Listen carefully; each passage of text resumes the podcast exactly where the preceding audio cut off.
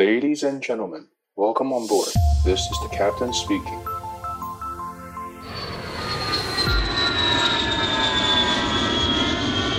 Hello，各位听众朋友，你好，欢迎再度回到机长广播频道，我是主持人 Joy。今天呢是大家期待的航空从业人员访谈单元，很开心邀请到曾经担任空服员的 Nate 来到节目中，跟大家分享他又辛苦又让人家难以忘怀的空服员生活。比较少见的是，他是一位男性的空服员哦，在这个行业中是比较少数一点的。那么，男生的空服员会有什么比较不一样的飞行体验吗？今天就让我们一起来欢迎 Nate 吧。先请 Nate 来跟我们做个简单的自我介绍。Nate 你好，Hi，Joy 你好，大家好，我是 Nate。那我是毕业于高雄应用科技大学的人力资源发展系。人 人力资源发展系，那那是在念什么的？就是一算是一般的商管类群啦，那可能比较偏向人力的管理或是一些劳工的法规之类的这样子。哦，那哥，那他跟空服员有什么关系？嗯、你怎么会跑来考空服员？呃、是没什么太大的关系，但就是当初也是毕业之后。在做也没有做相关的工作，那我在就是进入百货公司上班，然后那个时候就想说，哎，这份工作我蛮喜欢的，可是薪水不是那么满意，那我就在上班的时候想说，有什么工作是嗯、我很喜欢做的，但是又可以给我嗯比较理想的收入跟生活品质，然后想一想之后就想说，空服员好像是一个蛮不错的选择，所以我就开始准备考考空服员这样子。在 Nate 考空服员的过程中，你是自己收集资讯吗？就是考试的内容。对对对，因为主要考试的内容就是都是上网搜寻，因为它都有蛮多呃经验分享的，或是像当初现在就是很红的 Emily，在当时就已经有写很多的类似的 blog 跟就是考试的流程过程跟大概会出现的内容这样子。哦，那你对你来说啊，你有没有觉得就是在你考空服的这段过程中，有没有什么考试是很难的？因为我们一般人可能不是很知道航空业的考试到底考哪些东西。我觉得都还蛮不简单的诶，因为像是从初试，你就是要在一群人当中想办法让自己脱颖而出，毕竟每个人考试的内容几乎可以算是一模一样的，那就是可能要想办法。让自己能被考官看见，可以顺利的进入第二关。那第二关的时候，因为像我都是面试台湾的航空公司比较多，那一样也都是，嗯、一样也都是团体的面试。我记得我们是五个人一组，然后考官要求我们就是说，嗯、看一段影片，五个人讨论出来，就是这段影片，嗯，想表达的是什么？那以及这段影片你在未来工作中是可以带给你什么样的，嗯。算是想法吗？或是可以运用到未来的工作中，让自己的工作是更加细致、跟优质化的。我觉得都蛮困难，因为其实很尴尬的是，你除了站在考官面前看影片之外就算了，你还要站在考官面前讨论给他们看，我觉得是一件非常尴尬的事情嘛。然后还要假装吗？当然啦，哦，当然。就是要装一下这样子，就是我觉得有时候面试就是看谁的脸皮比较厚这样子，哦、你就可以撑过去。厚度吗？对，那所以就是这样听起来也没有很简单啦。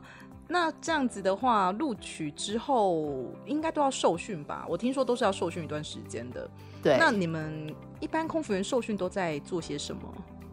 受训期间蛮久的，我们是地面训练三个月，然后还有在空中训练三个月，所以可能试用期算是半年。那在地面受训的时候，嗯、其实主要都是针对航空的安全来做训练跟考核，就是你的机型啊，你的安全设备在哪边呢、啊？然后你不同机型发生不同的紧急状况的时候，我们是要怎么做？呃，乘客逃生的处置这样子。那我觉得。真的是非常的严格，真的很严格，因为因为其实，在安全方面就是零容忍嘛，所以，嗯、呃，没有一百分，你那一科就是会算 fail，你就要补考啊。补考好像不能超过几次，应该是同一科不能超过两次。如果你同一科超过两次补考，你那一科就是 fail 掉啊。fail 我忘记超过几科之后，你就是整个人拜拜了。哦，所以你们你们有人拜拜掉吗？嗯，其实蛮惊艳的是，还蛮多同学真的到训练到最后是没办法上去飞，是蛮可惜的。因为考上也不容易啊。那这样听起来，你觉得受训比较难，还是考试比较难？我觉得是不同的困难呢。但就是都很困难，就对了。都很困难，真的要当一个空服员很不容易。那你对于网络上都说空服员只是飞机上端盘子的有什么看法？嗯，我觉得这个就是每个行业的辛苦之处，大家根本都看不到吧，对不对？有时候我们可能没有做过别人的行业，也觉得他的工作哦看起来很轻松啊。当然，我们的工作可能看起来嗯没有那么困难，但其实我们真正的专业是没有一个人想要用到的，因为我们真正的专业就是要。在紧急状况发生的时候，可以让机上两三百个乘客可以顺利的在九十秒之内可以成功的逃生，大家都安全，就是安全这样子。所以这样听起来，呃，最好啦，就是一辈子就是当个端盘子的就好了，宁愿就是不要用到空服员的专业这样子。我觉得真的是真的是最好的。对对对，这样最好。那其实，呃，一般印象中啊，其实空服员，呃，是不是女生的比例是比较高的？是蛮多的。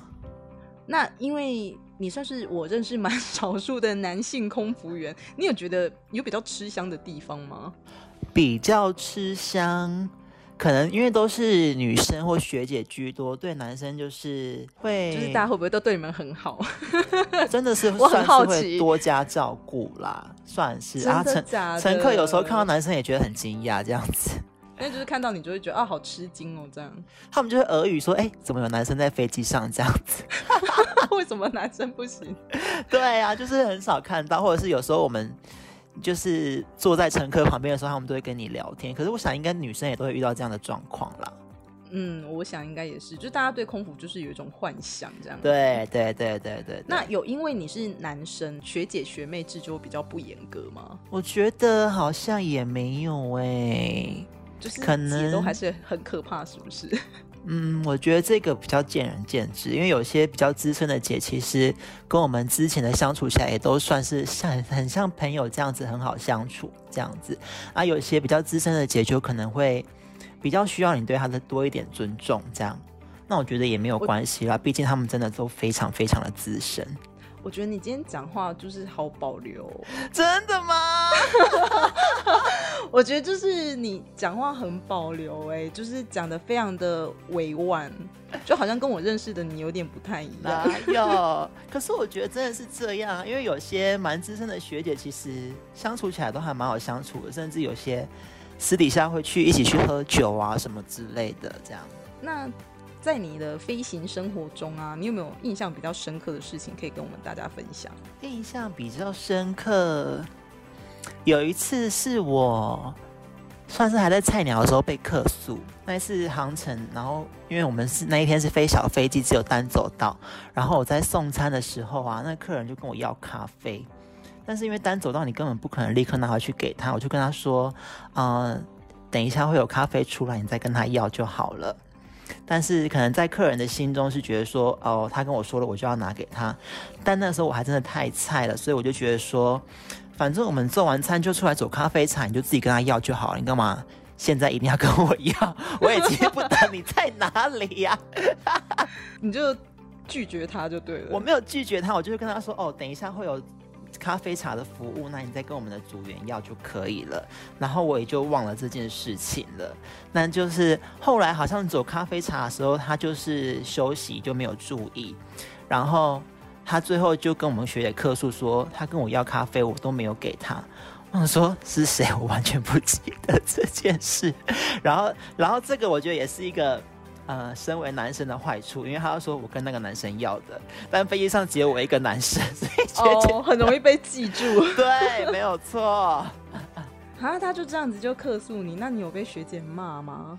哦，那天其实本来就是想说死定了，但还好那天的座舱长跟我们比较大学都人还蛮好的，座舱长就有先嗯、呃、陪我去道歉这样子。对对对，嗯、然后他就是还是很生气，就说一定要下飞机，一定要客诉我什么的。但后来朱行长是又把这件事情报告给给公司，但后来好像就也是这位客人没有再多做后续的客诉的处理，这样子。所以他是最后下了飞机，他就没有再客诉就对了。对对对对，他是有喊话说要客诉，但是好像没有去做这件事。懒吧，感觉毕竟是去程啊，可能回程就会记得了吧，去程可能就忘了。感觉乘客上了飞机就什么都忘了。对啊，乘客上了飞机也都变一个人啊，不是吗？哦，你为什么你会觉得变一个人？就是嗯，好像就是有什么很很夸张的事情吗？可能我觉得有时候我们嗯习以为常的事情，他们会觉得哎是这样子吗？就像很多客乘客会上飞机就说哎。我要十副扑克牌跟十副耳机，可是飞机上空间就是那么小，他怎么会觉得说有办法装下那么多东西让大家予取予求呢？对不对？或者是厕所的门不知道怎么开？嗯不知道怎么开？对啊，你说不知道怎么推开它吗？怎么打开它？对对啊，我我知道，因为是不是会很长？就是客人进去也没有锁门，然后就是下一个就很容易不小心就把他的门打开。你有看过那样子的场景是不是？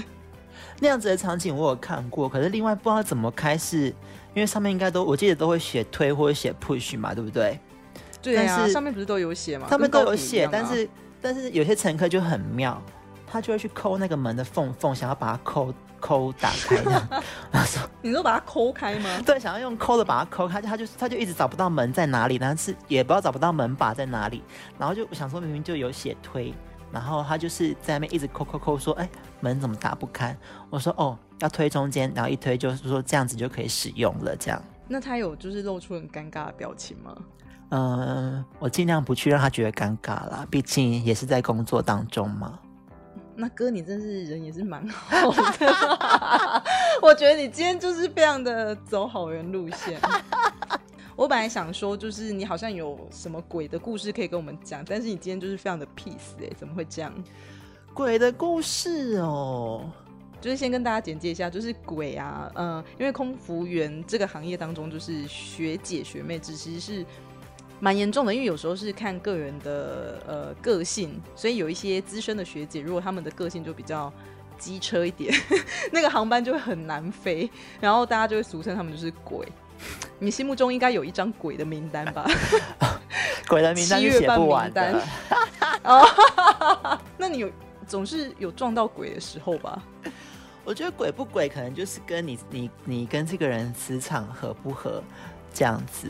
对，然后像我有我觉得一开始上线真的还蛮随的，因为像我们刚上线飞的前四趟，你是要被座舱长打一个考核成绩的。你如果好像每一个、嗯、每一趟飞行没有到八十分，你就是没那一趟就是没有过，对，就是 fail。然后 fail 好像要再补考，嗯、那补考又没过，就可能要重新地训什么之类的，就很麻烦，就就很麻烦。但是我觉得好死不死的，我前四趟其中有三趟都是跟鬼飞，然后呢，而且是同一只鬼。我觉得这样的考核真的同一只鬼，同一只鬼，所以我觉得这样的考核是不是很不公平？那就是最后还是都有通过吗？没有，就是跟你说，没有。其实我觉得空服员的工作，你在地面虽然训练的很严谨，但其实上飞机一定是还有一段撞墙的，的路，对，很撞墙的适应期。因为有时候会觉得跟地面学的跟上去看到的是两回事，完全不一样。真的就是要重新适应跟重新学啊。嗯，所以第二趟就遇到那一只鬼。那当然表现的不是那么好，啊，有时候紧张也会可能忘记要再多奉承学姐一点什么之类的，反正表现就不是很好。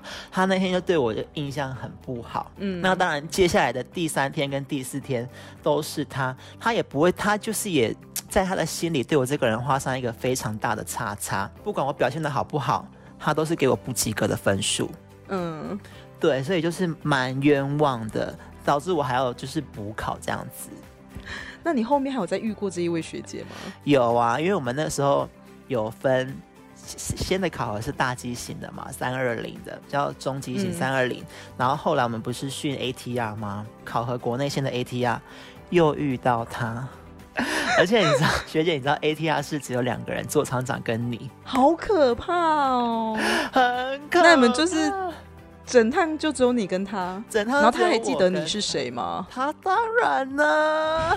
然后他有对你做什么事吗？但还好那一天。我也真正就是硬着头皮上了，那比较大的机型考三二零考核完，再训练再考核 ATR，其实就觉得哦没有那么困难了，所以那天也是比较顺利一点这样子。国内线感觉要做的事情应该比较少一点吧？对，会简单很多，而且也也不用送餐，就是饮料跟点心送一送就结束了，这样子比较简单、嗯、啊。毕竟航程也比较短，就比较快解脱。对，所以那一天就是有顺利的结束，那也是对他非常的毕恭毕敬这样子。但他最后也是给我一个非常非常低的分数过关。哦，你说比方说及格分数六十，他只给你六十一之类的。他就对我们及格分数八十，他就是给我八十一。哇天，到现在还记得，你真的是记恨，真的是记恨很深哦，气到不行。那后面你有就是在这位姐的心中扭转你的形象吗？好像就一阵子没有遇到他了，嗯，然后之后再遇到，好像是在三三零的机型啊，三三零的机型我们更大，对我们菜鸟跟座舱长又离得更远，所以其实只要后面的学姐没有对你太。就是没有对你有有所抱怨，其实都不太会有任何的问题，这样子。哦，嗯、所以我们一般坐飞机啊，看到一直在客舱里面走来走去问乘客的，是不是都是菜鸟啊？绝对是菜鸟。因为是想要逃离学姐，是不是？想要离开那个区域，然后就一直在客舱里面走来走去的。就是有时候我已经要睡觉，然后还一直就是走那个呃收东西啊，或者是要发饮料什么的。是有时候真的可能厨房学太可怕，我们真的不敢待在厨，就是不敢待在同一个空间，就是一直在洗厕，一直在扫厕所啊，一直在巡客舱啊，想说 乘客都在睡觉，也没什么好行为，但我就是还是要再继续。逛街，就赶快找事做，然后离开那个地方，这样 子。对对对，好啦，听起来蛮惨的，嗯，所以就是要要知道如何奉承，是不是？就是要可能蛮知道每一位每一位学姐的喜好这样子。那你们有需要做笔记吗？嗯、就是除了工作的笔记之外，就也要做学姐的笔记。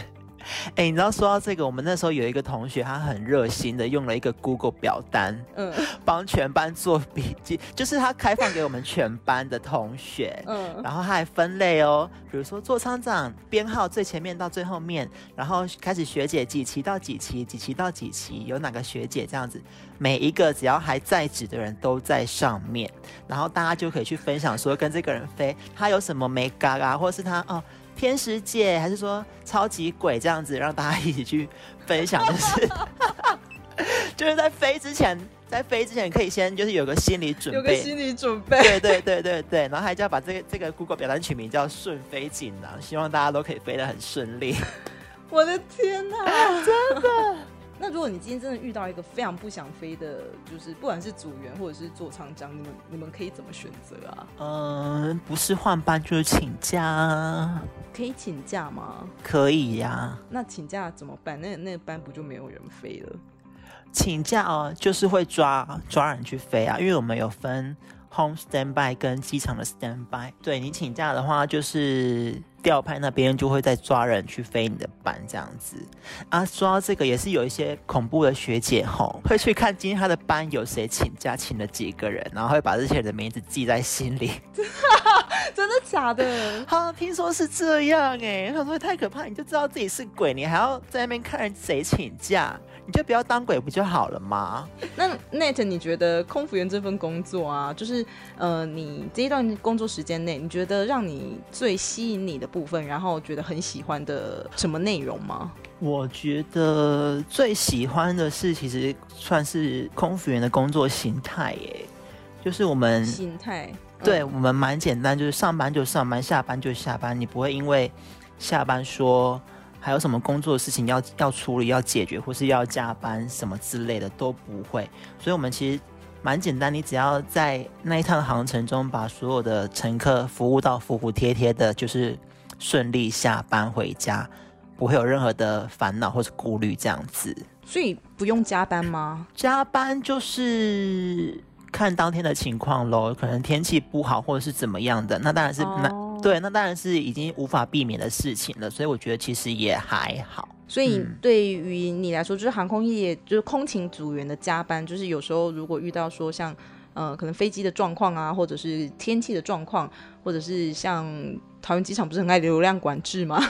就如果遇到这种情形的话，你们可能就是会拖延到下班时间吧？对对对，可是你那个时候也是头已经洗一半了，你根本也不能说要不洗啊，毕竟你都已经在飞机上了，对不对？哥，你的比喻真的蛮 local 的，不是这样吗？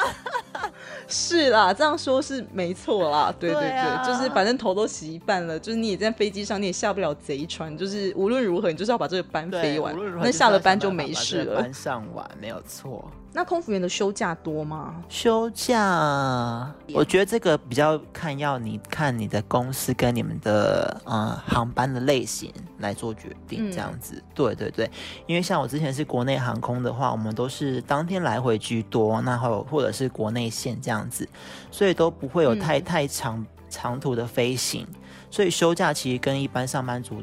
不会差太多，可能多一点点，这样、oh. 一个月十天出头左右。十天出头也蛮多，一个月才三十天呢，应该是吧？我记得，对啦，差不多啦。嗯、对，因为如果你说把待命班加进去，然后如果今天很好运，就是没有被抓的话，也是等同休假嘛。对对对对对。那你们待命班都在做什么？在家待命就是机场，嗯，机场跟在家吗？对。那在家。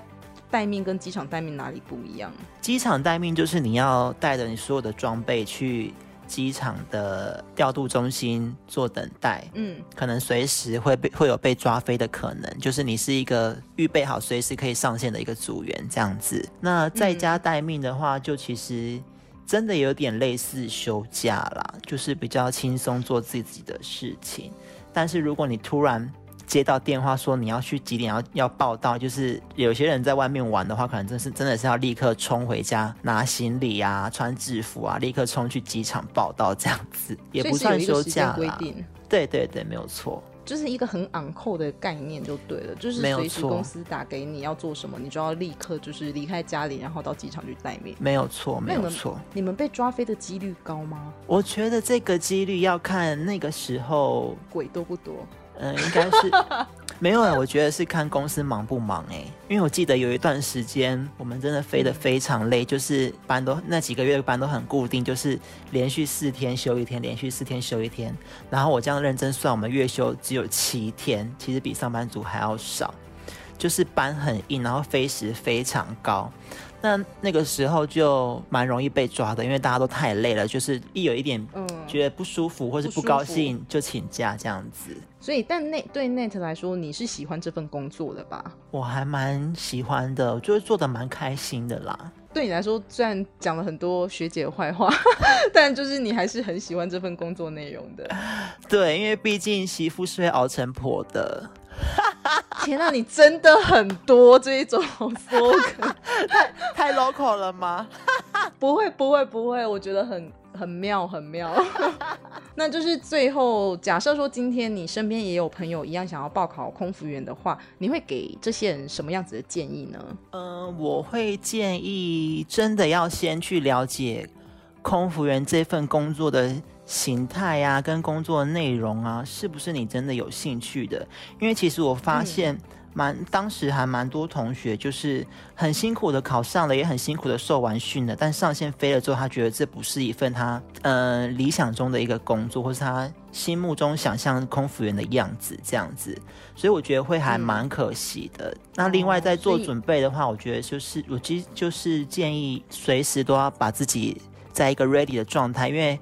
航空业虽然现在是非常非常不景气，但何时有招考的机会你也说不定。那如果等招考的资讯才再公布出来，你才再做准备的话，其实都已经来不及了。及对对对，嗯，所以还是要提前做好准备，然后去了解工作内容，这样子。对，我觉得蛮重要的，真的。那今天非常谢谢 Nate 来接受我们的访问，谢谢你，谢谢 Joy，谢谢，谢谢，拜拜。